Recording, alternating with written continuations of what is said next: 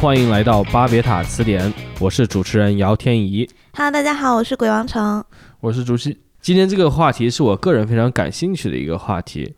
嗯，跟前段时间发生的一件事情也有非常紧密的联系。我不知道我们的听众可能听听没听说过关于 B 站的一系列风波，关于他嗯 B 站的一个原生主播和他的一个动漫产品，他们从日本人引进的一个动漫产品之间各种各样产生的一系列纠纷。本期提及这个事件，主要是想探讨三个问题。第一呢，就是现在网络用户在批判部分所谓的这个打引号的问题文化时，究竟是在批判着谁？第二呢，就是消费所谓的问题作品的人，是否像批判他们的人所描述的那样危险？第三，也就是这些愈演愈烈的关于文化作品或者他们的消费者的这些争辩、相互举报，是怎么样又改变了我们在网络上的交流方式的？嗯，你们两位有谁就是经历这个事情更在现场的那种感觉？因为我是后事后读到的。呃，我我是大概在这个事儿发生的半中腰开始看的吧。嗯嗯，我也其实差不多。呃，对，就是这个这个其实最早就是说，在今年就二零二一年一月份有一部新开播的动画片，叫做《嗯五指转生之到了异世界就拿出真本事来》。嗯呃，它其实原型是一个呃轻小说，有点类似于中国的这些网络小说的这种这种东西。然后它呃大概应该是在呃十呃快十年前被创作出来的，然后后来也有被改编成漫画，然后最近也有改编成动画片。其实故事的主线很简单，就是说有一个人，他是一个呃家里蹲肥宅，然后嗯也找不到工作，每天在家里就就很无能。然后有朝一日呢，他的父母死了，然后 有什么叫有朝一日？有一天，有一天吧，有一天有一天他的父母去世了，然后嗯呃他的那个哥哥就不想再养着这么一个那个没用的人，最后就要把他从家里赶出去。但是他又没有任何的那个生活经验，因为他几十年都没出过门了，每天就是在家玩游戏、看黄片儿。然后出门之后呢，就被一个车给撞死了。当 撞死的之经典前，桥段。对，撞死之前他是看到有两个有一对小情侣吧，呃小小嗯。小情侣，他感觉这些小情侣要被车撞了，就去把他们给救下来，把他们推开，嗯然后自己嗯被撞死了。嗯，然后死了之后就发现自己出生在一个那种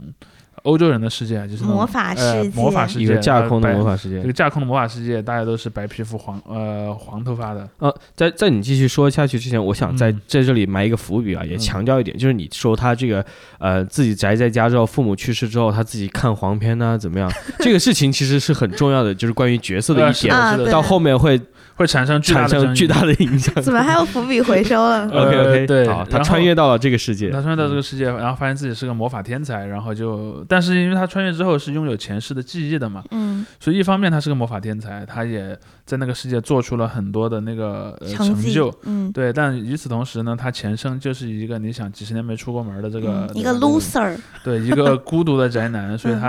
呃什么好色啦，嗯，或者说会玩弄一些小心机去欺骗身边的人啦，嗯就是会有很多这样的事情。呃，这个动画片其实一开播的时候没有引起太多的讨论，嗯，因为它其实制作还蛮精良的，所以说嗯对于那些动画片的观众来讲，其实还在一月份算是一个相当受欢迎的作品，挺火的挺火的。现在还在火。现在我们录制这个期间，它还在播出。呃，是它，嗯当然它可能只是在国内没有了一个那个就是台了这，个平台了，对。但是到了他播到第三集、第四集之后，嗯争议渐渐的就出现了，因为这个主角在那个事件里已经成长为一个大概十岁左右的小男孩儿，嗯，然后呢，他对身边的一些同龄的或者是年龄比他大的一些女角色，经常，呃，在剧情中啊，就是有一些猥琐的想法和猥琐的嗯。行动。嗯。然而这件事情呢，后来又被一些网友给批评了，批评了，嗯。批评之后就引起了争议。然后这个时候嗯。我们就要讲到这个故事里的一个角色啊，就是叫做那个雷皇，然后嗯，蕾丝呃，对，叫做 Lex，然后他其实是哔哩哔哩上的一个做动动画评画动画评评论的这么一个博嗯。主，也是哔哩哔哩在动画评论这个呃行业当中顶呃尖的顶尖的一百个大嘛，对这样的一个一个人了。他其实并没有专门录视频去聊这件事情，嗯但是他在直播当中呢，就有有他的那个观众就在就问了他这个问题，说嗯。你对最近大家在在聊的很火的这么一个作品嗯有一个什么看法？嗯。然后他就发表了一些很有争议性的言论，就是讲说那个观众不应该对、嗯呃这样的一个男主角，他讲的是那个动画片里男主角嗯。转世前的那个身份啊，就你不应该对这样的一个一个角色产生共情，因为这就是一个一方面他自己就很就很渣子，嗯。对吧？是社会当中的无用之物，然后呢，嗯。他到了异世界其实也没干什么好事儿。嗯，郭郭郭程程，你之前有啊看过他的别的直播吗？你说蕾丝吗？对嗯我其实因为我不太看翻屏类的视频，嗯所以我其实是从，因为他上了百大之后，加上他有一个传说，就创下了一个月七个商单的奇迹，嗯所以他在就是大家那个时候都管他叫用爱发电，嗯就是他超会用爱发电的。然后他也和我喜欢的一些像老番茄这些主播玩的很好，然后那个时候才知道他，看了他们的一些视频以后，我觉得他其实是一个。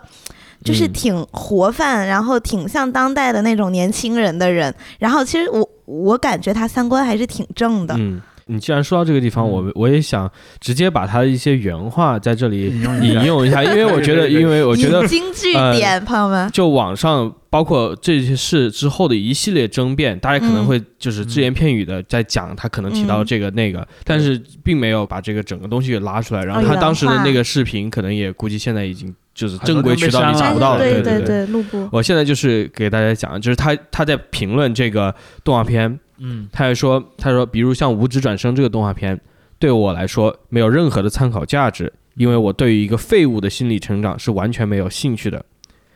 然后他说，我觉得苦难，它最起码也要有一个底线，就比如说你要自己能养活自己。我对于说不能说是失败者，我对于人的底线就是你最起码要自己养活自己，这个是最重要的。然后我跳一下啊，但是如果你没有办法做到自己养活自己，那就是很大的问题了。尤其是你在你有这个能力的时候，那我就会瞧不起你。那我既然已经瞧不起你了，那我干嘛要去了解你之后又怎么样，对吧？所以我不太理解。对于有些动画片观众会有共情的那种，因为我生来就没有办法接受一些超过底线的事情。他之后展现的一些猥琐男的气质啊，那都是后事了。啊，我再跳一下，那那了解这个东西对我来说有什么好处呢？这个东西就是指这个动画了，只能让我的同情心疼一会儿，还是怎么地，对吧？就比如说你为社会做了贡献啊，假设啊你为社会做了贡献，但是你经历了巨大的打击，最后沉沦了，当了一个废柴，这个我是可以理解的。我还想去了解，我也想看到你走出来。毕竟你原来是一个非常优秀的人，你还做了贡献，是这个社会出了问题。但同情心这种东西，你要留给现实中的人，不是要留给虚构的角色。你要留给现实中的人，要去留给现实中的人，并去帮助他们。我就不说别的，我只能说，如果你是人生赢家，你根本没有必要去体会一个阶层远低于你，然后比你品行和意志力都要远差的一个主角，来寻求一个代入感。比如说什么理解他、体会他，你没有必要，没有那个意义。你要是成功人士的话，你看这种动画片的心情，应该怎么说？是一种体恤底层人民的感觉，你知道吧？你看这个动画片不是为了怎么怎么地，就是为了体恤底层人民，了解那些喜欢自我麻痹的角色到底是以什么样一种态度来给自己的无力找解脱的，就体会这样一个男主角的感感觉。所以，我上面说的那些，除了一部分的一些呃跳跃以外，是他的原话。嗯，我觉得大家如果回去看，我觉得我没有删减，就是完全改变他的很多意思。但就是这个话，我现在我我就个人看来，我对他过去这个主播啊事迹也不了解，我对这个动画也没有太深的了解。但我这这这个话拿出来本身，我是觉得我个人是觉得有问题的。啊，我觉得还挺有道理的。呃，那当然可能在取决于你持一种什么样的对对那个道德观了。对，嗯，就是呃，回到刚才我们讲这部动画片儿的一个内容，就这个这部这部动画片儿里的这个嗯主角，他可能是有一个，我认为是一个两面的属性的。一方面呢，他的确是一个呃经常做出一些猥琐之事，比如他呃我就不详细描述了，反正这个动画片原 有用描述，嗯。有有挺多那些，如果你把那个行为放在现实世界中，是非常冒犯、非常超越这个嗯。正常的边界的事情的。嗯，但与此同时，剧情里也做了一些交代，就是说他不是自己要成为这个一个不出门的那个宅人的，他是因为小时候老被校园霸凌，嗯，所以他就觉得去学校啊，包括说和人社交是一个很恐惧的事情，这是第一层啊。嗯第二层是呢，他即便是这样的一个人了。他在呃生前那个被撞死之前，他做的最后一件事情其实是救了一个路人，一个他并不认识的人，然后嗯他可能就想通过这种方法来让这个角色身上的那个让人会感觉到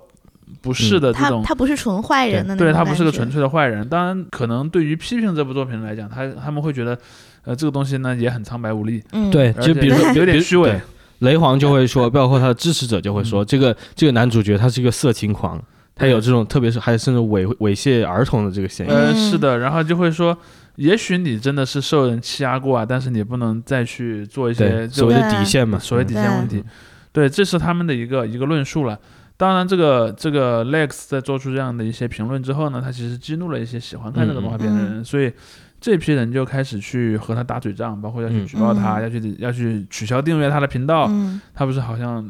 一两天之内掉了可能二二20万十多吧，粉对三十多，嗯这个其实数字数字是挺大的。然后，嗯但是在这个过程当中发生了一个很有意思的事情，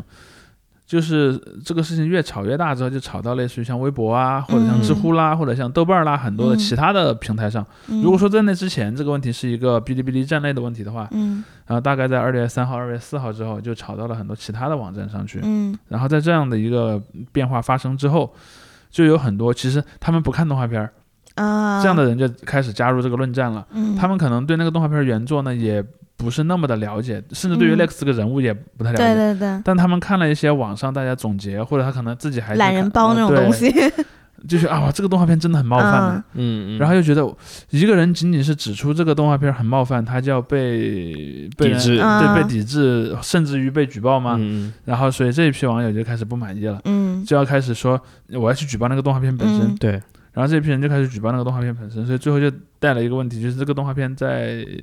二月七号之前因为技术原因，哎，因为 所谓的技术原因就被下架了。下架了之后，支持这部动画片的人就很不满意，也就是说，嗯那我要让那个 Lex 也消失，所以他们就去嗯找 Lex 的言论当中的一些犯过错的东西，对，然后呢就去举报 Lex，所以最后呢，哔哩哔哩迫于压力又把 Lex 给封了。两个都嗯。两个全没对，所以就嗯相当于说，这个争议当中的两个主体最后都以是。消失作为结局。然，在那之后，这个动画片还在播，因为在日本嗯。它是对，呃在在日本在播，对因为在嗯。不涉及到任何法律问题的。嗯。呃，然后这个呃，可能也有一些人通过网上的一些渠道还在继续看，包括甚至还有人在继续吵啊，说，哎呀，你以前不是支持动画片吗？你看第七集、第八集里面，他更过分的行为来了，你还支持他吗？去打然后脸，啊、对，有一些人就说，哎，你都知道他是这样动画片，你还追着看，还用对对对看，说我这不是更无聊吗？好吧，所以这个争议其实直到我们录音的今时嗯今日都还在继续还在继继续对发生。对而且我我我也想补充一点，就是说，我们刚才提到这个整个争议从扩大，从 B 站影响到微博或者其他社区之后，呃，另外一个话题出现了，就不仅仅是可与这个动画主角的这个共情的问题，而是涉及到动画或者日本动漫整体它里面对于女性角色的刻画，嗯。或者对于女性角色的态度，嗯。这个可能在某种程度上把这个整个事件规模扩大了很很多。呃，而且 B 站也被针对了，呃然后他们会嗯就会讲说这是一个所谓的那个厌女的呃厌女症的一个一个东西，呃，而这个厌女症这个东西其实就回到了我们有一个觉觉得挺有意思的现象啊，就是说，其实你去注意到。嗯，我们说回这个动画片本身，这个动画片的那个主角的这个设定其实很有意思的，嗯就是他，当然那个角色本身是很极端的啊，就是什么，呃，自打退学之后就没上过学，然后在家里天天吃爸妈的，嗯然后那个还除了玩游戏就是看黄片儿，对啥也不做。然后爸妈死了的时候呢，他连葬礼都没去，然后最后呢被他哥给扫地出门。嗯，这种现象其实在日本是一个已经比较、对。比较多的一个现象。成成一个现象的那种现象就所谓，的尼特嘛，对对对就所谓的尼特族，也就是那个既没在上学，也没在工作，然后也没有在为了去寻找工作而培训的这么一批所谓的家里蹲，在日、嗯。日语叫做自宅呃，对对，呃对自宅警备自宅警员，备员，对，对自宅警备员。呃，所以这样的一群人，其实在日本是一个社会问题。当然，也有嗯很多人讲说它的存在是有原因的，比如说，嗯呃，日本的这种学校和公司中经常出现的嗯霸凌，或者说嗯这种所谓的呃长幼尊卑的这么一种概念对人的嗯束缚，以及说日本在九十年代经济奇迹结束之后，人们找工作压力其实是很大的。嗯就有人讲说，有一些人他可能也不是他真的不愿意找工作，是因为的确也找不到。他的父母辈可能是在日本经济的黄金年代成长起来的人，而子女这辈可能是在经济破灭之后成长的人。嗯他们找不到工作呢，当他父母也养得起，他们那嗯个、那个国家的一个一个一个情况，所以就形成了在日本有一个相当大的一个这种嗯自在警备员群体。其实这关于这个群体一直有很多争议对。其实从八十年代、九十年代以来，一直有很多争对议。比如说有一些极端的案例，好比说一些连环杀人案啦，嗯一些什么呃纵火案啊什么的，嗯，这是一种一种例子。还有一种例子是什么？对，还有一种例子就是那个有一些长辈，比如他知道，自己时日无多，嗯他说我这个儿子是个废宅，嗯我要是死了，留他在世界上，他可能还会制造一些不好的事儿，所以我死之前要把他杀了。当然，在中国啊，真正极端到这种程度的，就是一辈子没出过门、上过班的人，我相信比例还是比日本低很多的。对对对，对是的，对，是比日本低很多的。但是我觉得嗯这样的角色身上所映射出来的那种心态，就是是能够唤起很多人的共鸣的。嗯嗯，而这个唤起共鸣，其实是让这部动画片在中国有那么多的支持的一个原因。嗯。就是说，嗯。这个动画当然它制作是很精良了，它的那个嗯预算啦，包括说它它那个那个嗯。影像的动画的美学，对动画美学是是水平还不错的。嗯。但是我认为那个东西它不是根本性的原因，因为你同样的美学、同样的内核，其实是很多都做得出来的。对，问题就在于说，呃，类似这样的人的一种感情投射，嗯，它可能是我们这个社会当中所长期忽略的一个东西。嗯。包括说我我在关注到这个动画之后，我还看了一下最近几年的日本动画圈儿，嗯。好像这一类的作品都挺多的，就是所谓的各种。转生啊，重生类的作品，对。就是他在现实世界中，要不然是个可能最极端的就是我我是个嗯。废宅，嗯。然后稍微不极端一点呢，就是我是个很普通的，也不能叫社会底层吧，但是是一个社会的中下阶层，肯定是可以这么说的，一般人对，嗯，一般会社员，呃，一般社员，对，呃，然后可能说，哎，在公司里面呢，就是兢兢兢兢业业的上班，然后呢，嗯。可能也没有女朋友，在社会嗯。上是个孤呃孤独的人，嗯然后有朝一日我突然由于一些意外，我就穿越了，然后我就具有嗯了某种特别强的能力，嗯然后我在那个魔法的世界里面就变得很强。这样的作品，你去看什么转身变成软泥怪，对吧？史莱姆，嗯然后转身变成小蜘蛛的，嗯，然后什么转身变成魔法大师的，嗯各种各样的东西，什么都可以以转身，什么都可以转身，特别多。嗯这就不得不让我想到说，在中国的这些网络小说的语境下，其实这样的一类作品也挺流行的。因为嗯从大概两千年左右，我看到的网络小说有一个很典型的风格。其实那个嗯时代的网络小说有两个，我认为有两个对他影响很大的师傅。第一个师傅是香港武侠，有很多人会模仿什么金庸啊那些风格去写东西，嗯。然后写那种什么东方风格的嗯。什么刀啊剑啊，什么神奇的武功那种，还包括有一些会写仙侠，什么骑着飞剑到处飞，还有法宝打来打去，就是那一路，那是一路。第二路则是以像龙枪这样作品为为背景的，是所谓的西式奇幻嘛，嗯。有剑啊、骑士啊、魔法呀、什么城堡啊、什么那个恶龙这样的一些东西。嗯。但是那个年代的作品，从我的观观观察来看，第一呢就是穿越类的很少，它就纯架空，纯架空。对，嗯那个那个那个角色和现实是没有关联的。当然，他也不反对你读者从他身上去寻找某种那个心理投射，那个也是有的。即便是有穿越类的作品，在那个年代，穿越的角色他一般是不太强调这个角色在现实中是很失败的。他一般就是强调的是说这个剧，因为他他那个穿越是要服务于剧情的，比如说你经常去看到，我以前看过有一些宫廷穿越嘛，对。要用你的 知识去，啊对，要用你的知识，比如说你在现实中是个历史学家，嗯。然后你穿越回了一个古代的一个一个一个宫廷当中，你成了个大臣，你其实已经知道了很多事情会在什么时候发生。庆余年和赘婿不都是这种哎？，对，包括嗯。以前新宋啊，什么窃明啊，嗯。什么，嗯。甚至你可以讲有一个很有名的作品叫《临高启明。对，五百啊是五百个人嘛，》。对，《临高启明》里面他其实就穿越了一个一个团过去，感觉嗯。是。是他那个团里面，其实那些人，第一他们知道过去的历史，嗯。第二他们懂得一些现代的技术，所以在那个语境下，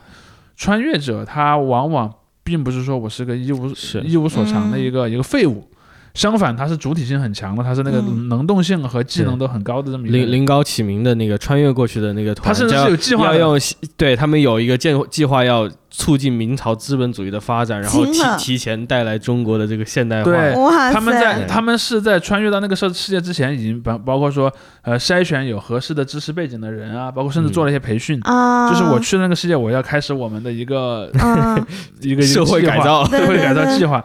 所以说，在那个年代的很多穿越类作品，它大概是这样的，实实际是两点：第一点，穿越嗯并不是一个主流的设定；第二，嗯即便有穿越，穿越者往往是一个处在一个较高的社会地位和一个嗯较为主动或者的有至少有一定能力的。对有一定能力的这么一个状态。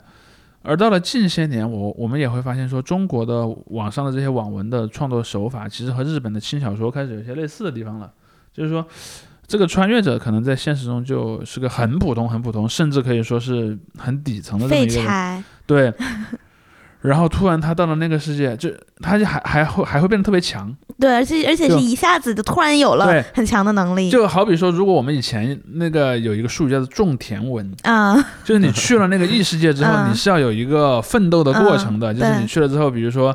一开始还没有炼铁，对吧？然后一嗯开始也没有什么工工业的能力，对对。你得一点儿一点的从它点技能点把它给嗯。建起来。现在都不是这样的，就是我去了，我就是个呼风唤雨的人，嗯。我就要开始吊打别人，就包括嗯说像我刚才提到那些什么史莱姆，对吧？嗯。我去了那边，我就已经是可以想吞谁就吞谁，然 后想干谁就干谁，别人见到我都奉若神明。嗯。包括像五指转身这个男主角也是，嗯，出生之后才应该五岁左右吧，就已经嗯是个大魔法师了。嗯。呃，而且念魔法，呃，那使用魔法还不用念咒语，天赋嗯异禀。呃，所以我觉得这里面就是有一个怎么讲呢？他需要让这个读者和故事中的主角建立这么一个自我投射的这个嗯需求变得特别明显。所以我我就说，像以前你在看那些，比如说像金庸的那些六十年代的武侠小说的时代，嗯我相信很多男生在看的时候会有一个自我投射的，嗯对吧？比如说你看到杨过啊，或者看到郭靖，或者看到令狐冲的时候，你总会觉得哇，就是很有代入感，对吧？但是金庸从来不会讲是一个，比方一个香港的小上班族，然后有一天嗯上班上街，突然街上来了个恐怖分子，把自己给炸死了，然后然后一醒过来，发现自己哎竟然在宋朝嗯成了一个武侠大师。嗯，然后他不会写一个什么穿越到宋朝，我成了一个武侠大师这这件件事，嗯，对，捡到了一本秘籍。呃，对，虽然你觉得他情节里面也有一些什么开挂呀，或者是快速嗯升级，但是它嗯总体来讲，它不会把读者的这个感情投射这件事给点明了。嗯嗯。而后来呢，随着这样的一些作品的流行，这就点的越来越明，嗯。甚至现在都已经变得套路化了，就是你必须在一开始写的前几章 就要把这个建构给弄完，嗯，对，然后甚至于它都已经成了一个固有模式了。嗯有些人他都不是从穿越开始讲了，他先讲一会儿，讲完了之后说，哦，原来这个就是穿越啊，啊，就经常会这么讲。对。对对，呃，嗯所以你会看到在日本也形成了类似的这么一个一个做法，就像嗯你去看好多穿越类的动画片，第一集都是这样的，嗯。然后到后面那集可能后面的部分大家都各不相同，嗯，但是核心主题都是一样的。我去那个世界我就特别强，然后我要去想虐谁就虐谁，想干谁就干谁。嗯所以这一类的东西，我是认为说它可能有一个呃审美上的变化。对对，这个也是有一点，就是我读到 Lex，就是刚才提到那个 B 站的主播嗯 Lex Burner，他对这个无职转身的一系列批评，我第一次读到的时候很诧异的一点就是，包括大家后来讨论啊，也会提到这个，就是一直在强调这个。同理心啊，或者是你的同情心、你的呃体会、你的代入感这些东西，因为对我来说，就是这个动画、这个或者宽泛的任何文艺作品，它这个题材或者故事，我如果看一下，我觉得不是很吸引我的话，我就不看了。嗯就是这一点能不能让我代入什么什么，这倒不是我感兴趣的一个东西。对于很多人来讲，这个很重要。对我我知道，所以我就我就在想，包括你说的这个趋势，也就是说，大家可能对于文艺作品的这个体会，它更多的强调呃这种自我代入的一种场场景。我觉得我跟郭程程之前就是在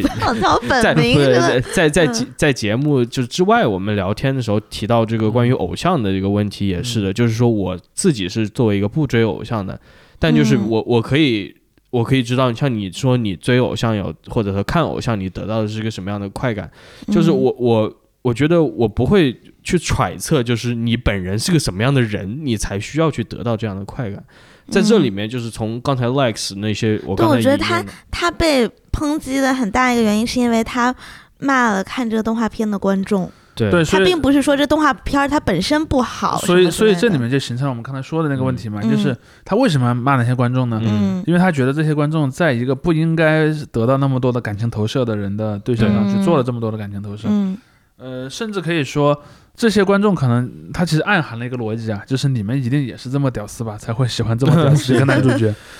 呃，所以就是呃，我我我也。他都没有，他都没有用那种词，他我用一个底层人的词对汇，我所以这这又是另外一个问题。嗯、对，就是他，那他有这种暗示了。那我嗯我问了一个我挺爱看看这些动画片的一个朋友，我就说你对这个问题怎么看呢？呃，他说了一个话让我觉得很真实。他说，呃，我是个底层人，我也知道我自己是个底层人，嗯但是你不能说我是个底层。嗯，很很多人都是有这么一个心理的。对，这个其实就是就就是自宅警备队这个词，吉他库 K 饼对，然后他是就是他他他的意思是我是我自己家的保安，所以他、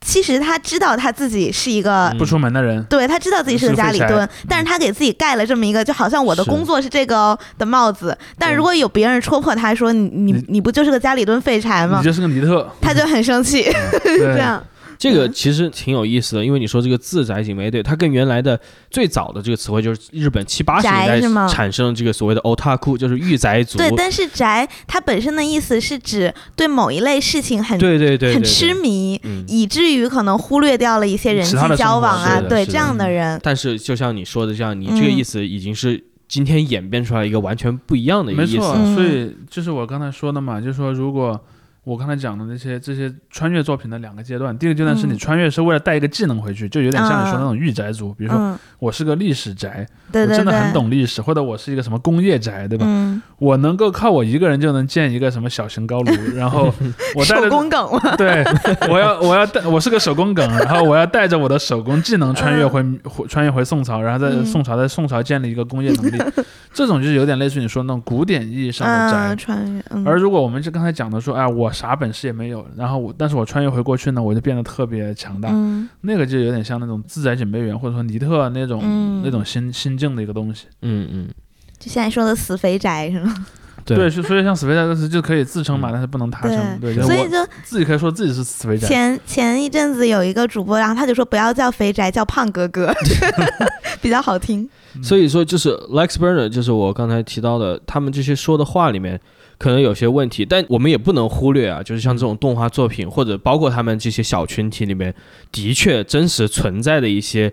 可能社会性的一些问题，嗯。比如说厌女在这里面有，包括甚至涉及到这种打擦各种各样的这种色情擦边球的问题，嗯对，然后这个这个现象就是很让我容易联想到，就包括他用的这些词啊，底层人，包括这些东西，包括后来就是关于性别这些讨论激化之后，嗯，嗯很让我联想到就是美国现在出现的欧美啊，整个出现了一个网络现象，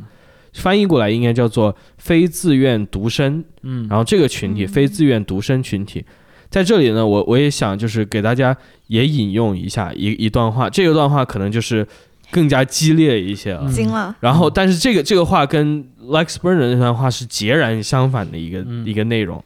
我现在跟大家说一下，也是一个节选啊，是一个呃年轻的美国男子在二零一四年在他们学校、他们大学制造一起枪击案之前录制了一段视频里面的这个节选。嗯嗯，他是说啊，我现在开始引用，过去八年来，自从我进入青春期以后，我被迫要忍受一种孤独、被拒绝、欲求不满的生活方式，完全是因为女孩子不喜欢我。女孩子把她们的关心和性和爱给予了其他的男人，但从来不给我。我二十二岁了，还是个处男，连亲吻过一个女孩都没有过。大学里读了两年半，我还是个处男，太折磨我了。大学时代是每个人都应该经历性爱、趣味和快感的时候，那些年里我只能在孤独里腐烂，这不公平。然后他会提到一些就是继续抱怨的一些内容，然后就是谈到他作案的内容。我非常享受杀戮你们的过程，你们终于看到了我真正的样子，我是更高等级的那个人。这里他用的词是啊 superior，、嗯真正的阿尔法男性。所有那些受欢迎的孩子们，他们过着如此享乐的生活，而我却要那么些年在孤独中发霉。在我想要加入他们的时候，他们都看低我，把我当老鼠一样对待。好吧，现在我和你相你们相比就是神了，你们都是我的牲口，你们全部是牲口，而我也会也会像杀了牲口一样把你们都杀了。女孩们，我唯一想做的就是去爱你们和被你们爱。我想要女朋友，我想要性、爱情、关心和赞许。然后后面他再会说一些反人类的话。我已经翻了好多个白眼儿了。然后说完之后，他就拿拿着枪，然后去杀了自己一些同学。对对对，在在这之前他已经杀了自己的同学了，然后中间他就是他在自己的公寓房里面杀死了自己的室室友，然后之后驱车去了他们的学校的一个，就是他们美国有那种学生团体，比如说兄弟会和姐妹会，他就去了他们学校的一个姐妹会那里面去杀他那里的女生。嗯对，这真真我跟你说实反应，对。嗯但是这个人呢，我觉得可能你是不是就觉得这可能是 Lex Burner 提到的这种终极的批判对象。呃，我觉得是这样的，就是不管是日本的那种所谓的那种呃自宅警备员也好，还是中国的这些呃网上的一些，其实最近一两年大家也会看到很多男性啊，在网上各种这样类似的抱怨啊，只是说他们可能有一个区别，就是他们在这个抱怨之后做了什么。嗯，比如说自宅警备员，他抱怨了之后，他还是回家做自宅警备员，对吧？他 还是好好当了一个保安，还是自己家的保保安。嗯然后呃或者说像在中文网络上那些，他可能就在网上骂一骂而已，嗯对吧？呃，但是可能像在美国那种语境下，但也和他自己国家的一些国情有关，比如他可以、嗯他可以买到武器，对吧？有个人有个人他真的不满社会，他真的就买了一个枪去嗯报复社会了。嗯但是在可能很多其他整个社会的法那个管制比较严的一些国家里面，他是做不到这一点的。嗯，所以我觉得这是他们最大的区别。是，但是就是这个整个案件之所以我觉得跟 Lex 的这个话放在一起挺讽刺的一点，就是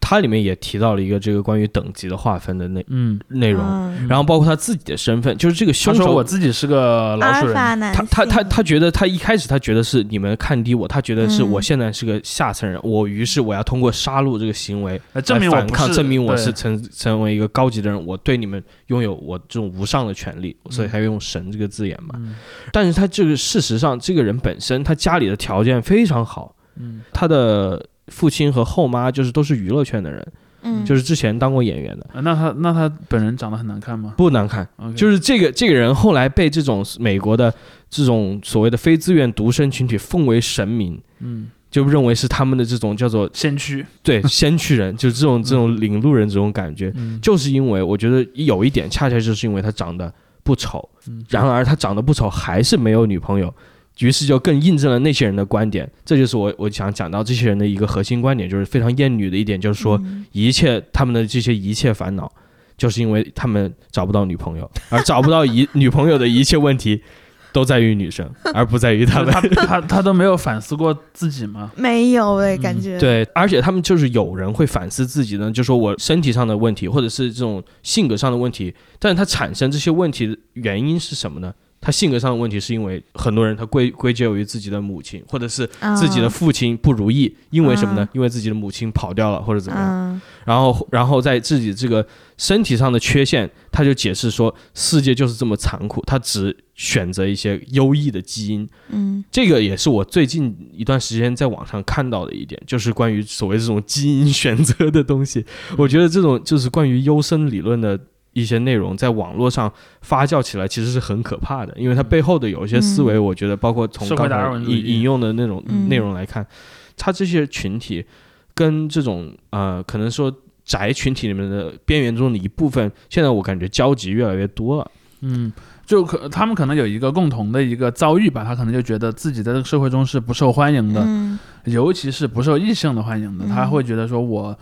得不到爱，然后我很孤独，这是可能是的共性，而嗯。差异性就是我刚才说的那一种，就是他如何理解和处理这个遭遇，嗯，我感觉就他刚才读的那段，我突然就想到前就是丁真火的时候的那些其他职业。呃，是，就是呃对，这正正好也是我刚才想要讲的。我其实前段时间也写了一篇短文嗯聊这个事实，就是说有一些在中文网络上的人自称为小镇做题家啊，说我我我我经历了一个很苦闷的嗯。那个青少年时期，我付出了非常大的代价，然后我可能走上了一个全社会认为一个正常的人应该走的，而且还是一个比较好的一个路径。嗯，但是即便我做了这么多的努力，然后还是没有女朋友。还是没有女朋友。当然，他其实他他一般会解释成很多方面，比如说嗯我找的工作好像也不会比别人更好，然后我的嗯人生的那个前途也不会比别人别人更好。嗯但与此同时，他还是找不到女朋友。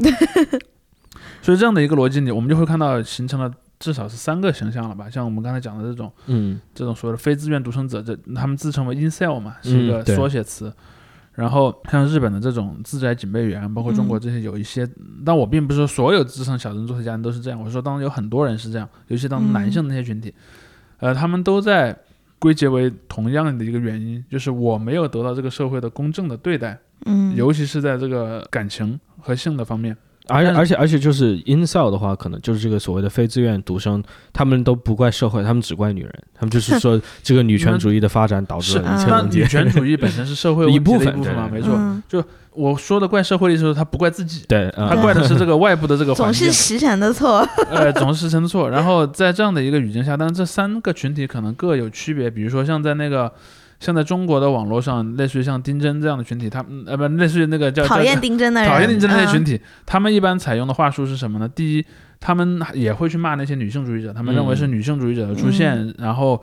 呃让那个女性更不喜欢一般的男性了。嗯。第二种呢，他就讨呃去声讨那些他们认为男性群体当中的那些嗯嗯。就是受欢迎的人，受欢迎的人，嗯。对吧？所以我经常讲说，呃，在中文互联网这个网络氛围当中，有一个长期以来的一个母题，嗯就是以直男为群体的网络群体会去骂那些受年轻女孩喜欢的对象的那些人，啊这是一个永恒的主题。嗯，你会看到吴亦凡啊什么的呃，不，你知道最早是骂谁吗？是是骂李宇春。啊，对，李宇春，对，就是哦呃，你呃，你如果你现在回去看当年的那个那一届的超级女声的比赛当中，你会发现一个特别有意思的现象，嗯，就是李宇春的投票是一个真正意义上的所谓的人气断层，对，就是她比呃后面的选手是多一位数的。嗯在这样的一个前提下，我们其实会可以看到一个特别有意思的现象，就是什么呢？就是如果像传统直男会投票的对象是谁？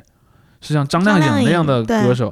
对吧？长得比较甜美，然后歌声嗯也是那种很传统的我们嗯想象中的女生的歌声。嗯，而李宇春至少在节目中，她呈现的一个形象是一个中性的，中性的，或者说她甚至带有一点男性的暗示的意味在里面，就是她她的嗯形象很像很像一个男生。在这样的一个前提下呢，很多女生其实是基于一种。我一个朋友总结好叫代餐的这种效应，啊。就是我在这样一个节目里，我消费不到一个 男性的角色，我就去消费一个最嗯像男性的角色。嗯，包括说你看后来很多女团选秀里面，往往那种中性风格的选手，嗯。一季里面可能至少会有那么一两个会非常的吸引，很火，嗯。会非常吸引这个票数。虽然嗯。从传统的观念上来看，她并不是那种典型的女团成员嗯。应该有的样子。嗯。嗯，所以当年你就会看到说，呃随着李宇春在节目中的获胜，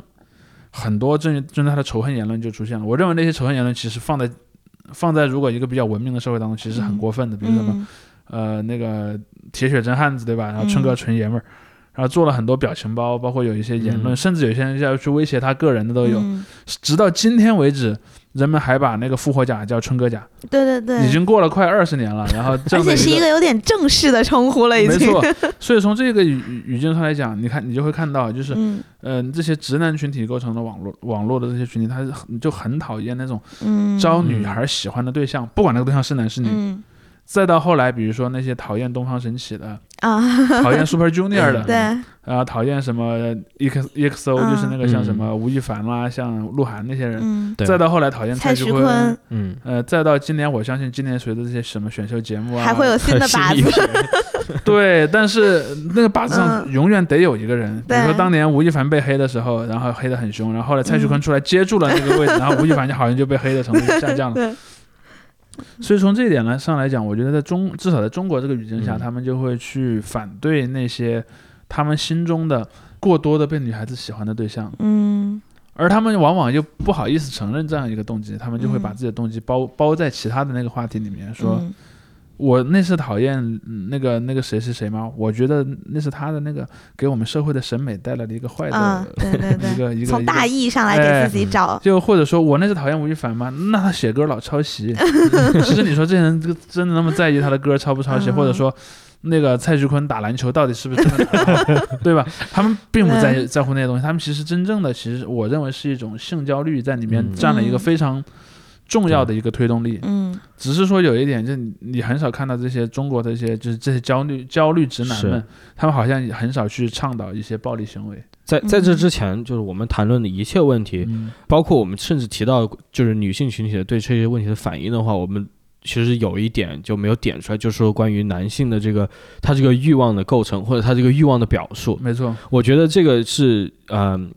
大家可能有点不愿意谈吧，就是或者是太急于去。简单的就说批判了，就是嗯。纯粹就是把它归为一种，呃，猥琐或者怎么样。对对。对，这 变那那那那段时间就是呃前几天吧，就我我跟程程在看那个 AKB 的时候，我？我就我就在好奇嘛，因为因为因为那个 AKB 的专场，就是你包括你也说，就是他嗯现场都是那些男生典型，直男嘛，嗯。就是如果拿着其实就是相当于有有整整一对五指转身的男主角，然后买了票去看那个演出。对这这种拿刚才我们提到一个词汇，就是这种宅这种宅子群体的时候，是。像你说的偶像。像宅嘛。嗯，因为你你说你看偶像跟他们看偶像的这种心态得到的不一样，对，就态是完全对我来说，我看偶像，我是想要成为他们，我是嗯。我被他们的那种元气呀、他们的快乐所感染。我也希望自己能被打了鸡血一样，然后成为那种状态。所以我会在工作的时候听他们的 live，、嗯但是对但是死飞宅想要的是一种情感投女友感，对对所以就是其实，呃，虽然说 AKB 大家都知道不能谈恋爱，但其实对我来说不是那么重要，但是对对一些男粉来说他的主力消费。群体。对，所以这个就和这个就和很多女粉丝不让男偶像谈恋爱是对对对一个道理，因为他要的是当中这个亲密关系的想象。嗯呃，就是这么有一个嗯因素是，呃，首先，呃呃，首先我们回到最最先说的问题啊，就是这几类群体，嗯他们的那个苦闷和焦虑肯定有很多是性驱动的，嗯，但他除了性驱动，还有另一层，就是他的感情驱动，就是他除了有这个性欲之外，他还有感情的欲望，就我希望被人爱，我希望对所以我想被人 AKB 的握手会就是一个，就大家啊去寻求满足的这么一个场景嘛去满足这种想象中的亲密关系嘛。对，所以在握手会上有一类就是那种很很王道偶像的，就是就是很营业状态的。那还有一类呢，我们叫调戏，就是他比如说会穿的比较暴露一点呀，或者是会把对方的手往往自己身上，对对对，就就就会往自己身上拉一点呀，或者所以就是会对那个宅男群体进行钓鱼执法的意思吗？就是调把你调过来就是让让你喜喜欢我的那种感觉。但还有一类就是他们是很大姐姐的，他们就是会听这个粉丝说他人生的苦恼，然后给他一些嗯。安慰，这样、就这样的人，可能我们普遍看他们会年龄偏大，然后可能也没有那么少女，没有那么像妹妹，但是他们却很火，就是这些。男生在他们身上所找到的是那种像妻子或者是家人的这种感觉，嗯。你像我听的这里，觉得越来越觉得 怎么了？越来越变态了。不不不不，这不不是说，倒不是说 AKB 的问题，我就是在想，就是说 是这些人的问题。也也也不完全是这些人的问题，因为因为就是我刚才没有还没来得及提到，包括你嗯。你其实讲到了一点，就是嗯。这种男性群体，无论是粉丝还是怎么样，还是就无论是什么的粉丝，或者喜欢看动画片，对对对嗯，他们的需求，就像你说有这种性方面的需求，有情感方面的需求，嗯。但是通过这些仪式，比如说看公演，比如说看动画，比如说握手会等等，通过这些仪式，他的所有的需求全部集中在了这两点，就感觉他的人生除了就是又我们回到刚才，就是嗯。把这个男性欲望给简单化的一个问题，就是嗯。他对人生就男人好像就只对性感兴趣，只对 只对来自异性的这个爱情、嗯爱恋感兴趣，然后他这个爱恋必须要有这个性的表达吧，嗯，所以就感觉人的这个接收能力感觉变得非常窄了，单单维度了吧？我们嗯用这个嗯就是学术一点词，那种单维度的人用这个词，可以。嗯所以我觉得这个问题在这背后是个更严重的问题，就是这种商业化，它就取决于你说你说为什么这些网文要这么喜欢只给。就是越来越喜欢只给，包括你说这个大众审美的逐渐的变化，嗯。就是这些快消的东西或者一些商品的东西，它把人类的这些欲望单一化，嗯变得非常单线化、单单线条化，嗯。结果就很多人困在里面出不来了。就是极端一点的例子，就是我刚才提到美国那个杀手，就是他人生的一切烦恼就在于一点，就是嗯。女孩给我带来的烦恼。他们不接受我，于是我要去杀他们。我刚才引用了一段，它里面他说，我唯一想做的就是去爱那些女孩。他那个文章的结，他的那个视频结尾，他说的是我恨你们所有人，就是他的一切就是只在这一个维度里面游走。嗯就是今天我想个人提到的这个问题，其实是这个，就是说你这个欲望的单线条化，我觉得还是对今后。呃，就是中国它有自己管制的一个环境不同，嗯，但是我觉得在担一些西方西方世界，包括在日本，多仇恨，对对对对犯罪。对。对对，会会造成更更加严重的一些社会问题，而且嗯。这个问题我觉得是就无法忽视，我们不能等着有新的受害者出现，我们再去写文章我我我觉得是这样的，就是、呃，说回刚才的这样的一个呃人的对于这种感情和性的需求的这方面，当然我认为商业呃是这种商品化社会中的呃提供的嗯很多东西越来越多，嗯肯定是一个重要的推动力。但是我觉得也不可忽视的是什么呢？一个欲望，当他越不被满足，他在这个人的欲望中占的比例就嗯越大。大你去看王小波写的小说，就是他会写到一点说，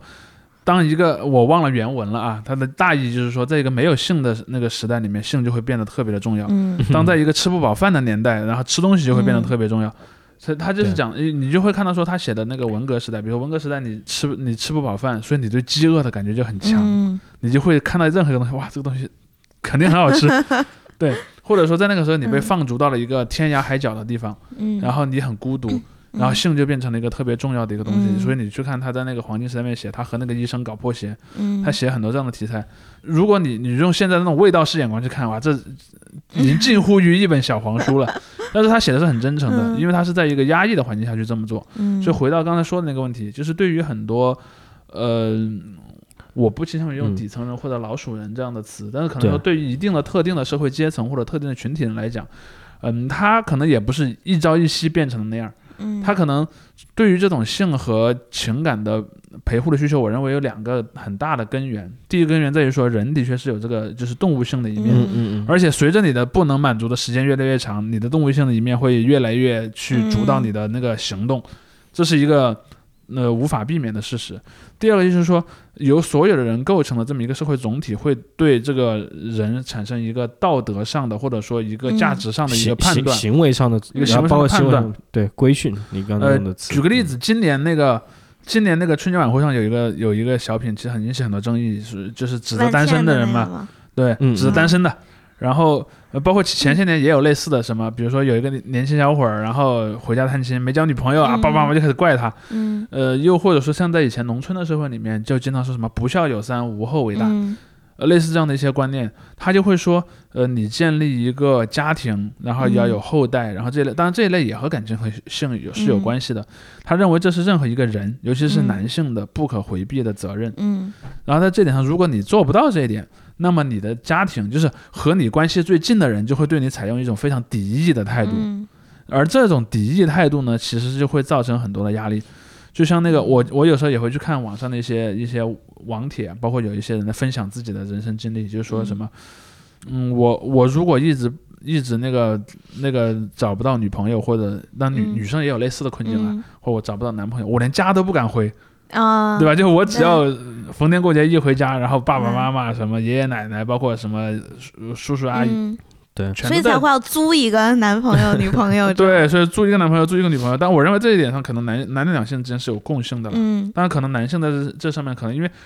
他往往是被视为一个 provider，一个、嗯一个一个那个要去维护这个。如果真的有个小家庭，他得嗯是这个小家庭的一个顶梁柱。顶梁柱，嗯所以他们就会承担一个很重的心理枷锁。嗯就我我们刚才讲到嘛，有一句话叫做那个一亩三分地，对吧？然后老婆孩子热炕头，嗯这是典型的那种小农社会对一个男性的一个想象。嗯你要有一要一要有一小份财产，嗯要有妻子，要有要有子女，最最好是个儿子。嗯然后类似这样的一些一些想法，但是这就是我们也谈到，就这些东西都是他有的东西，而不是是就是其实这个陪伴因素也被弱化，也被弱化了。他占有对是嗯，就是呃，所以我就说这是两点嘛，就那他他有两个需求，就是说，呃，这个农夫他回家，他还是说希望他老婆给他做了一碗饭，嗯对吧？然后然后还能很热情的欢迎他回家，这是我刚才讲到的性和感情的需求。嗯第二点就是说，呃当我们有一群男的农夫从那个山上回来，去到那个村里的时候，啊。哎，我家里是有一个人在欢迎我的，你家里没有，然后这个嗯就是一个社会压力，这是一个双重的一个动机，而这个动机是会同时作用于一个人的。嗯。而另一点就是刚刚我们几个其实都有提到这一点，就是说我们的世界的生活节奏越来越快，我们这个包括说各种各样的文化类的或者非文化类的实体类的商品的供应的呃那种充充足，也会加剧这一点。嗯就是说，呃，比如说像小说，对吧？呃，以前可能，呃，对于村里的人来讲，第一他自己不识字儿，第二他所在的村社里面没有足够的条件去买到一本书，就即便一个嗯识字的村识字的村民，在过去的世界里，他也很难找到一本满足自己的呃需求的嗯书。但是如果是在现在，那就不一样了。第一，嗯人们都识字了。第二呢，现在上网也很方便，对吧？嗯就是你去看几百块钱的手机也可以上网。所以我我印象特别深的是什么呢？就我想分享一个我自己人生中的经验，嗯就是呃，大概在十年前吧，我当时在半导体的这种行业里工作，嗯就是在一个工业区里面，然后一个嗯半导体工厂。半导体工厂里面，就是你会清晰的看到这个工厂里面分成两个阶层，一个是一个就是工程师阶层，嗯就是读过大学的，然后在办公室里面做这些所谓的智力劳动的这个嗯阶层，而另一些就是比如说那些做维护设备啊，包括搬的东西，这个工人阶层。然后，而这个在你在后者当中，工人阶层，但我们那个行业比较特殊，工人很多是女性。但是你可以看到一个很有意思的现象，就是说这些工人阶层他们有很强的阅读的需求，嗯但他们看的东西可能是那种在我们看来很直给的东西，嗯比如说像那女工，她就很爱看那个什么霸道总裁遇上我啊，爱上我啊。我也喜欢看。呃，不 是，他们看的那种更直白，你知道吧？啊就他从文本上或者从剧情上就更直白。比如说，嗯那个女主角是个什么呃卖鱼蛋的，卖咖喱鱼蛋的。然后有一天突然有个富贵公子来了，啊那个富贵公子就不知道一见钟情是吧？就爱上了这碗鱼蛋，啊然后竟然爱上了这个卖鱼蛋的小姑娘，然后这样东西就嗯你就会发现说，或者说你你经常去看到一些好比说保安啦。或者说像一些我们认为就是在社会当中收入比较低、嗯。社会地位也比较低的一些一些一些阶层，嗯。你会看到，哎，他在他们的闲暇时光，他们会掏出他们那个并不贵的手机啊，对，看去看一一些，网文看一些网文，而那些网文可能用的文字也很浅显，嗯，然后用的那个剧情就像我们刚才说的很直给，嗯嗯。前三章一定要给你说啊，我那个穿越了，穿越过去 很这很牛逼。就是我觉得它里面有一种，你说它是逃避也好，或者说它是一种安慰。呃安慰也好，嗯。就它实际上是有这样的一个一个一个需求的。所以说就就说回到类似于像那个《无职转生》这样的作品，其实。他毕竟还是他那个作品里面那个类型里面算是一个比较好的作品，或者说比较有开创性的一个作品，不然他也不至于得到了一个嗯。把它改编成动画片这样一个待遇。嗯，你就看到在和他同类的作品还有很多很多，是不管是在日本，在中国，嗯。而这一类的作品，事实上我认为对于这些处在这种情感和性的焦虑中的这样的一些群体，是有一个很强的抚慰的作用的，嗯。所以他们就会觉得说。呃，也许他看了之后，他他，哎，他做了一个很美的梦，对吧？嗯，这也是完全醒来还是很感动，对他可能他他可能是这样的，呃，嗯所以我嗯所以我从这一点上来讲，我我我倒是觉得说这种呃充足的供给，嗯或者产生了大量的这样的产品。当然，对于很多读书人来讲啊，对于一些知识分子啊，那就是文化垃圾，有人会这么讲。嗯 但我认为，即便是一个垃圾，也有它自己的用处，对吧？嗯呃，它实际上也起到了一些作用的。批判有两方面嘛，一方面嗯就是他们确实，你要说文化垃圾的话，从一个艺术层面来说，也许就真的不行，就像你说的，就文字文字也很。粗糙，对吧？剧情也很粗糙。嗯但但就是就是你说的这些呃，可能知识分子或者怎么样去批判这些文化垃圾的时候，他们也逃避了自己的一个责任，是的，他就没有去想去嗯任何去了解这个东西，或者想要去解决这个问题。就像你说，嗯这这如果是个问题的话，那得有一个人去解决它。于是他他不愿意做这个，他就对觉得是文化垃圾，于嗯于是就是有这种内心里就带出了这种非常分明的这种阶层的呃，是你甚至会看到有很多人想的是什么呢？就就是那个很很经典的那个郭德纲的那个段子嘛。哎呀，我们家我见不得穷人，啊，所以我把穷人赶走就行了。嗯所以你会看到有些人就是说，我觉得这样的作品不好，所以我就比方说，我向有关部门举报，我让他们把这些啊不看东西都给删掉了。就我自己不看，嗯我也不想让别人看，嗯或者说的更直接一点，我不想我在在我能看到的范围内有人在看。嗯比如说，就像无指转生这个例子里面嗯一样啊，就是那些在骂无指转生的人，最后把他从哔哩哔哩上给骂骂消失了。嗯但那些想看他的人，他可能会去一些盗版网站啦，嗯或者会去一些别的一些渠道上去看，甚至可能有人会去买一个日本的某个什么视频网站的会员去看，嗯，或者美国的视频网站去看。但是呢，这种行为就从公共的视野当中消失了，嗯 所以这些味道师就不会再去追究他了。不过总是有就是在别的渠道或者别的作品里面还是肯定的，肯定的，呃包括就像就像嗯就像二零二零年的那个关于肖战的很多争议也是一样的。对就是你看肖战的粉丝是，但他可能就就不是男性了，但他可能有些心理是一样的。嗯就是说我我在这个肖战这个角色上是有很多情感投射的，嗯然后我呢就不希望他被做任何我认为不好的联想。嗯如果你做了一个作品，然后让人产生对他我我认为的不好的联想，嗯那我就让它消失掉。嗯就我至少要让你这个行为不能在我能看到的范围内出现。嗯其实其实就是光谈文化作品层面啊，就是嗯最后可能也想收尾的时候说一点，就是这我们我们就说他们存在这些，无论是无职转生这样的动画，还是说更加多元有的一些作品。有都对有问题的一些呃不是有问题吧，就是就叫就叫做非传统，就是美学哎非传统不符合传统美学的一些问一些作品。嗯，他们这些东西里面，我们刚才提到，他们有有一定的作用，但不代表他们自己不包含内在的一些文化上对嗯。政就是意识形态上的一些问题，嗯。包括你像就是无职转生，甚至就是日漫呃动画吧，总体。包括就去年还有一个很有名的事件，就有一个叫 JM 的一个啊啊，对对对，那个更更更极端的一个例子嘛。对。就是这这些作品里面，我想程程你也知道，这个这个词也是从日式的英语里面过来，就是杀杀杀必死。service 对对，服务吗？就对对，这样子但是他的意思就是 fan service，啊，那就我们管这个叫 fansa，对对。对，就就直接一个简称。就像就是这个，我想在这种真人的偶像环境里面肯定也有吧，对吧？嗯但就是这个东西，我觉得我个人来说，就一直我是没有办法找到一个很呃合理的东西，我能说我可以理解它有一个非常正面的作用，就是我我还是很难看到它就是非常正面的。营业嘛，对，因为不，我就觉得我就觉得它是就是相当于你刚才我对我我其实有讲到一个概念，就是说，嗯、你你可能你可能觉得这样的东西的存在的意义在哪儿啊？就就我知道它存在的意义在哪，嗯我就是我觉得它它德性最最最终它就是在促成这种一种。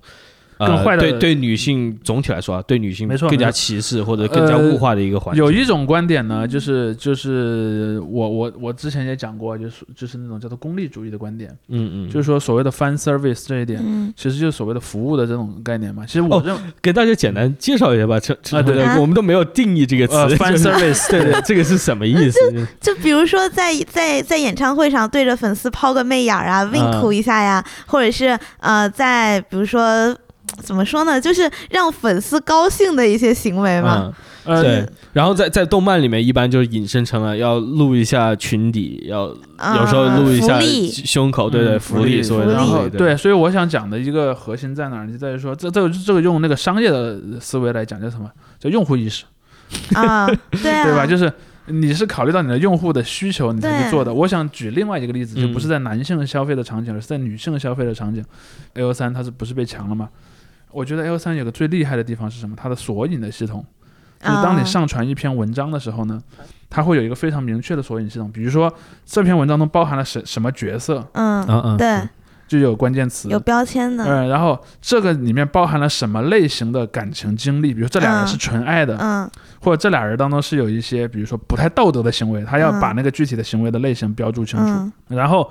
或者这里面如果还涉及到一些有性的关系，或者甚至有一些，比方说什么三角恋啊呃呃，各种 群对对各种各样的一些东西，嗯你都需要很明确的标注出来，甚至还有说。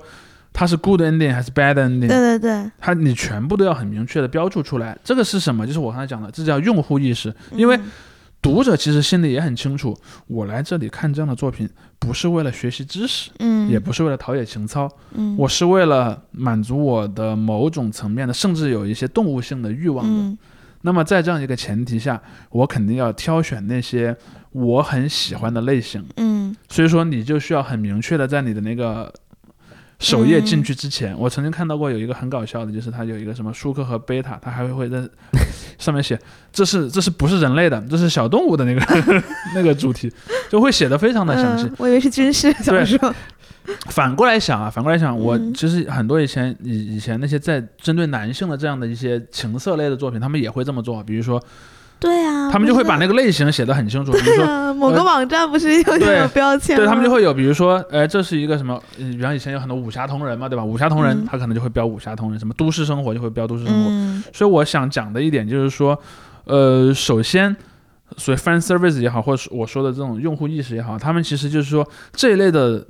产品，它的生产者嗯和消费者，他是有这个默契的。嗯生产者知道自己在写什么，嗯消费者也知道自己。但我并不是说里面完全没有高雅艺术啊，也有，比如说像嗯我认为《金瓶梅》是高雅艺术，坦率的说，对，但但就是就是，哦我觉得就是有一个区别，还是就是你刚才谈到，包括无论是 A O 三还是别的论坛或者视频网站里面，它的这个存在的这些。它就有一个特定的，它它它有个特定的环境，就是它，比如说它是你，它就是个十八岁以上的一个环呃，境，是的，是的，所以所以比如说我刚才提到像《无职转生》或者别的别的动画吧，就是它可能不是在那个对他特殊环境所以不是 B 在站当时也是被说就没有分级，然后嗯而且全时段都可以看，嗯。对对对，这种关于这这对，包括这这甚至说他也不需要对那个用户本身做一个是是。全年龄分级制啊等等等等这些话题，我觉得可能相关性更大一些，嗯就是嗯这种更加主流的，就是它不是所谓的面对成人，面对成人里面也有这一层。嗯当然，就是如果是真真的所谓的就是面对社会吧，我虽然觉得这个可能也是个很粗暴的分类，但是这种这种面对社会的作品，它里面用的这些东西，不能纯粹就是因为说对，所以这就是也也是网上很多在争议的一个点啊，嗯就是呃，我觉得里面其实是有一些有意思的地方的，比如说啊。如果一个人老是听什么北欧的那些黑金属，他会因此而变得更像一个那个 暴力的人吗？嗯或者说他会在现实中去采用暴力的行为吗？好像不一定。又或者说，有个人老是去看美国的枪战电影，看那个什么《第一滴血》，嗯他会自己拿着一把冲锋枪上街扫射吗？好像人们也觉得不会，对吧？嗯呃，甚至可以说，比如说你在你在那个女性向的作品里，你你经常会看到耽美小说，对吧？嗯那么这些读者会因此去支持现实中的男同性恋的权益吗？好像也不一定。嗯所以说这里面就存存在一个问题，就是我刚才说回我刚才说的那个点点啊，就第一，你可能要做好这些分类和这个明确的这个，就是消费者和生产者都有共识，我这个东西是一个服务于特定的动机的，对嗯这是第一层。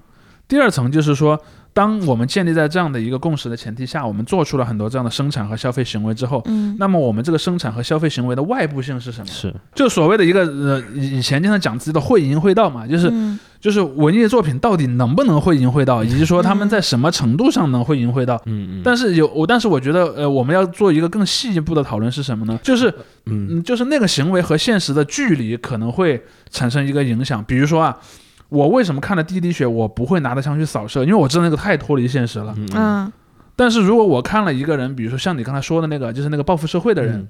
我录了一段那个视频，讲了我的那个心心路历程。嗯然后呢，我去附近的枪店买了一把自动步枪，我可能还把自动步枪上的那个自动挡给改掉，因为你用的自动步枪一般是不让开自动挡的，只能点射嘛。我可能用了很多手段去把这个事做完了，我杀了人，就有点像那个什么，有点像包括那那些基地组织也好，或者像后来伊斯兰国也好，他可能会把很多教人怎么去做恐怖主义的这些视频放上去。对所以可能真的有人去学了这个。这这个就是我刚才你就我想就也是我我我纠自我纠正的一点，就是关于群体的这个问题。对，说回我要说的点就在于什么呢？就在于说，当这样的作品它越是和现实中你能做到这个行为的距离变得远，人们一般认为，但这个可能还没有经经过一个，因为毕竟大家知道社会的嗯很多现象是不能像实验室里面一样，嗯我我关一百个小白鼠来做实验，不能，可能很多时候是基于一些调查或者基于一些嗯观察，甚至是直觉来判断啊。嗯比如说，当有一部电影它做的是一个，我再举个例子吧，比方说《复仇者》里面有个扔核弹的情节，对吧？嗯人们看了不会因此而更去倾向于扔核弹的，因为扔核弹离我们的生活太遥远了。嗯但如果说我有一个那种，比如香港以前那种老派的那种犯罪片里面讲了一个强奸的情节，嗯因为强奸这件事情对于有些人来讲是做得到的，嗯，嗯那会不会对他产生一个潜移默化的影响？就包括说有人讲而且那种电影里往往女方很享受。对，然后包括说像《无职转生》这种剧情里面，他可能有一个那个，当然那个那里面还有一个更复杂的争议在于说，那个角色他事实上是个中年人，但他只是说在一个小孩的身体里，然后在这样的一个情况下，他可能说，哎，对于一些对对一些对对一些女性有一些不尊重也好，嗯。或者说一些甚至于说擦边球的侵犯行为也好，就是这也许会让他的观众们认为这个东西是正常的，因为那个那个主角的生活离他们自己很近的。嗯，嗯，比如说，假设我是一个找不到工作，每天也是一个类似于无职的一个人在嗯。家，包包括你就是。我们不谈那个转生前的角色，我们谈转转生后的角色一个嗯。小孩儿，他说一个一个小孩儿，你看的就是他的那个转生后的角色去撩了一下那个女生的裙底，然后说啊对不起，怎么我只是个小孩儿，对对吧？对。嗯这这个就是像你的，他大家也许不会模仿，但是这个东西就很呃对。嗯。所以，所以这就是我刚才讲的，呃，我我要我要论述的核心在哪儿，在于说，在建立了作者和读者之间的之间的这个同共识的前提之后，我们再来讨论这个创作的行为的这个外部性的时候，我认为这种外部性不一定是正或者负的，你可能也要看具体的情况，嗯。比如说它涉及到受众的一个心态，嗯。好比说，可能未成年人更容易对自己的的行为的判断力要弱一些，嗯。对，就是你说文化作品对人到底能造成什么影响，是。就真的很难说。但是，但是就是我觉得，包括我刚才提到的这种呃非自愿独身等等，包括甚至这些日漫群体、宅群体，或者在今在今在今天这些就是网网络环境下面，大家这个群体交流越来越容易，互相之间这种怂恿也越来越容易。你看了这个动画片或者看了这个东西，你不会去怎么样。但是真的就是很多人在这种怂恿之下，包括我刚才就是提到那个一四年的那个枪击案的嗯。主使，就是因为他在这些网络社群里面待了很久，然后大家就是互相之间进行这种那那是另一个问题。那个另一个问题就包括说，你现在可能也会看到有些贴吧，呃，就是如果你常年跟一个类似的人在一起，你是的确可能会被他改变一些习性的，比如说什么抗压吧呀，什么那个什么礼仪吧，就就是一嘴子里面是骂人，或者说有有，但有些地方骂人是比较是比较委婉的，有些地方是比较就直接的 祖安是是吗？你对在祖安区待久了，你就会变对，成祖安人。你就变成祖安人了，就是这点可能会让你的行为有嗯有有所改变。然后第二点是你讲的讲的不同群体之间接触越来越容易，但是我觉得有另一个因素是什么呢？呃，就是最近几年，呃，你会觉得我不知道其他国家怎么样，但但是在中国这个互联网氛围是越来越道德主义的，就是嗯嗯，我不能接受这个作品当中有任何一点点的道德上的瑕疵。嗯就像刚才讲的那个，比如说像那个下坠那个那个那个小说，我后来嗯看了，看完之后我觉得，呃，它没有那么坏，嗯就是它里面的那个剧情是合理的。嗯，你先不管那个角色的名字叫什么，你把 你把里面，如果你认为角色名字有争议，嗯你随便换两个名字，嗯就是 甚至换换两个什么数字代号都行。就是那个作品它其实是有一定的，甚至我可以说它有一定社会批判的意味在里面，甚至有有那么一点点，因为它其实讲的是一个。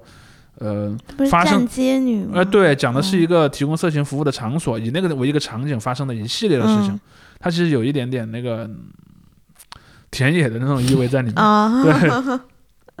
嗯，但是你就会看到说骂他的人，他可能是不会去在意这一点，他就在意是什么、嗯。啊？里面出现了那个呃性工作者，嗯。还出现了跨性别者，还还出现了什么？还未成年人，他可能一看这三个关键词，他就会先开始骂他了。就是呃，甚至有人讲过嘛，说，比如说像那个呃《雷雨》，对吧？那部很有名的话剧，嗯放在今天一看，哇，那个什么有有有出轨的情节。近亲，呃，然后还有那个，比如说那个有一些伦常所不嗯允许的恋情，然后就有网友说嘛，我们应该把这些呃不正常的感情都从雷雨里删掉。后来就有一个有另一个朋友有一个很神的回复说，哎，那弄完之后就只剩工人阶级闹革命了，就所有的当代广电总局吗？这不是？呃因为那个剧里的确也有一个工人阶级的这么一个、对一个有有一个罢工的线，对，有一个罢工的线在里面。我说，如果你把所有的感情的那些，因为那里面所有的感情的因素全是不道德的，嗯你把所有不道德的感情因素从雷雨中去掉之后，这就变成了一个工人阶级闹革命的一个、嗯一个剧。所以说，我想讲的一点就在哪儿呢？就在于说，嗯，如果说在八十年代、九十年代，人们对于那个文艺作品中出现的不道德行为是有一个容忍，或者说有一个试图去讨论它的一个氛围。嗯。就像我前几天在看一些关于八十年代的一些一些文艺作品和讨论嘛，就是说八十年代人们经常讲，比如说知青的现象，比如说像像像小芳那首歌，你仔细去想，嗯。小芳那首歌是个渣男的歌，那个男的去了一个村里，爱上了一个叫小芳的姑娘，嗯，然后呢，但是又没跟她结婚，然后那个男的自己走了了回城了，然后那个姑娘还留在村里，然后他他还要哦回想起对，然后而且这个男的 很多年之后还回想起小芳，还要感谢她，就是哦。如果你放在二零二一年的今天的网上，你把那个歌词，你把作者名字遮掉，嗯然后把它相关的情节遮掉，你就把那个故事复述一遍，放到网上，一定会被很多人骂的。嗯这是典型的渣男行为，对吧？但是如果放在九十年代，你会看到有很多类似的情节的作品，比如说当年有一部很有名的电视剧叫《孽债》，是讲上海知青的，就是讲。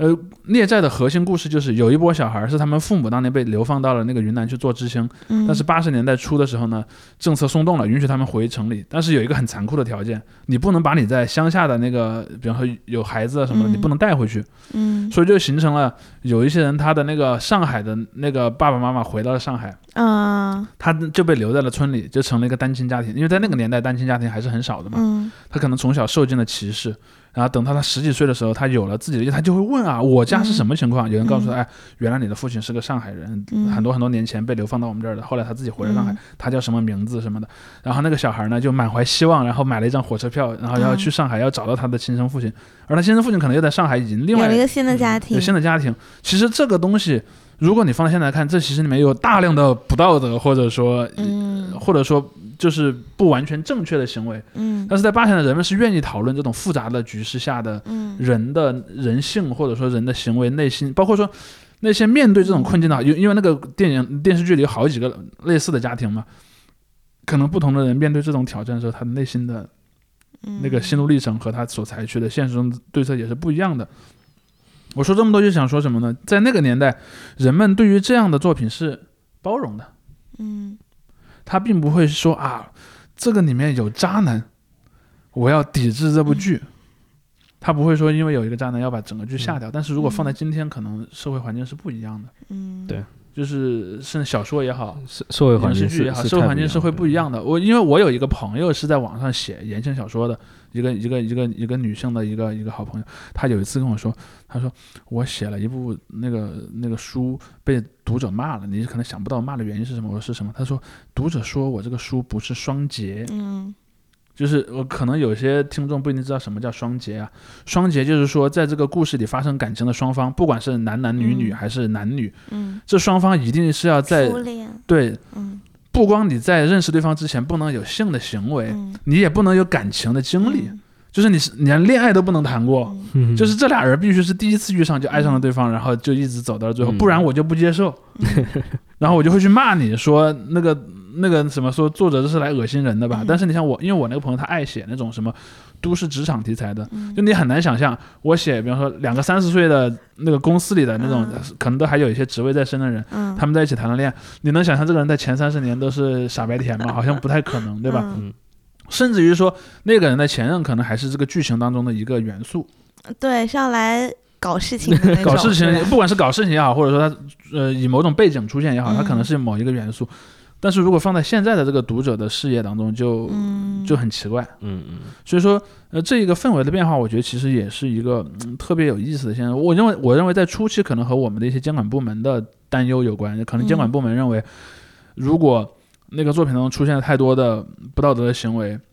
是一个不好的事情，他们会去呃抓一些很典型的案例，比如说去封禁一些特定的作品，但是可能封禁的也不多。嗯嗯但是随着这个行为被存在，而且被感知，就人们知道是会发生这种事情的。嗯。然后到后来，人们就会逐渐的更加严格的要求这件事情，而且他知道说，如果我不服从，如果我的竞争对手不服从，那么嗯。我就可以用那个方法，用那个监管的方法 让他们服从，，对，嗯就会去就会去去讲。但，可能监管部门自己的规则也在逐渐逐渐变化，所以这就嗯。形成了一个，当你这类政策执行到就是个若干恶性年之后，，其实就是个恶性，你就会发现那些一般的那些就是围观群众，可能比监管部门的要求还要严格。嗯嗯比如说，监管部门是允许两个以前分过手的人再谈一次恋爱的，只要他们不出轨就行。嗯，但是围观群众是他们连以前谈过恋爱都不行，嗯就是最好，甚至于说最好这俩人从生下来的第一天就连一个异性都没看到过，那个才是才是最最好的一个状态。但是你不觉得就是讽刺的是，这背后也有一另外一种幻想出现了吗？他就是他提出这种要求的背后，他有另外一种幻想，他就是幻想这种特别童话般的爱情，爱情，就是有一种这种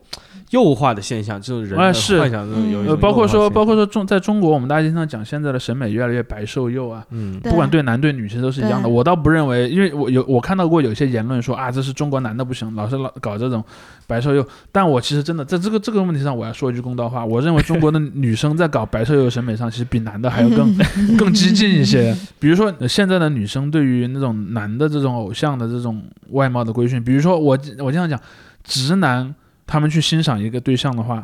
看一个女性的那个角色的时候，他其实往往还不喜欢那种特别幼的女性。你去看那个虎扑嗯多年以来的那个女神投票，得票最高的是谁？性的高圆圆是高圆圆圆，这种类型。嗯高圆圆，你无论如何你是把她和幼联系不到一起的吧？嗯她是一个至少是一个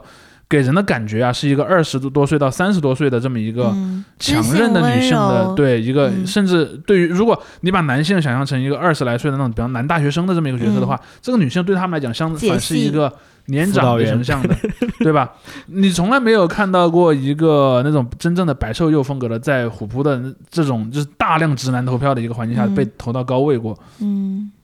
相反呢，女生看过来的情况下，她可能反而是那样的。呃好比说，呃，我我那天看了一个特别有意思的东西，就是、呃、现在很多追星的女生是不容忍那个男明星有胡子的，嗯，是的，对吧？是的，呃，而然后如果如果是个男的，男的看男的角色，但是直男的语境下，嗯直男看直男，比如说男角色留胡子，他们认为是很酷的。很 man，对，好比说，你看像彭于晏啊，像刘德华，像梁朝伟，像这些在男性当中形象很好的男明星，他们往往都是经常或者说有那种经典的留着胡子的形象，包括像高仓健这种，对吧？嗯然后就是呃这样的一些形象，包括也不会很白，嗯，所以说直男群体对于男和女的审美都其实是不白受幼的，嗯反而是在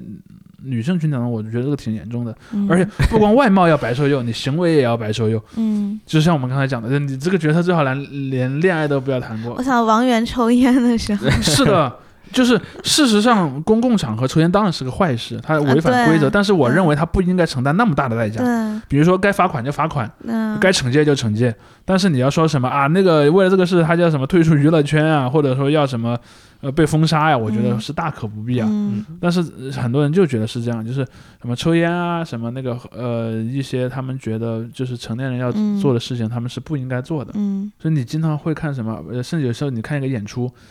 演出当中，比方说有有有有一帮男团在跳舞，有一嗯个人他可能由于主动或者被动原因，比方说他他的外套扣子开了，嗯，然后就会有弹幕说谁谁谁，你给我把衣服好好服给妈妈穿上，对，会把衣服好好给我穿上，嗯，听妈妈类似类似这样的东西，你就会发现说他们事实上就是一种对于但但那个不是命令的口吻的，那个是一个呃这种挑逗的口吻的。呃是有那个意思，但是说它实际上是我认为是有双面的，嗯。就是它它既有那种就是所谓的以退为进的、以退为进的挑逗的色彩，它可能内心真的也有一种那种东西，嗯，多多少少有一些，所以我认为这样的一种东西，但我可能还没有对它的那个形成的机制想得特别明白啊。但是我认为它是一个不容忽视的一个现象。嗯，嗯我我们把这个内娱的 题目留到留到之后的节目专门讲。得罪很多人内娱容易引战，对嗯，OK OK，没事没事儿没事儿，引战就是一个好的现象。热度是吗？嗯有骂就有热度，那今天谢谢我们的常驻嘉宾。嗯，OK，啊、欢迎大家订阅，继续收听我们节目，再见。再见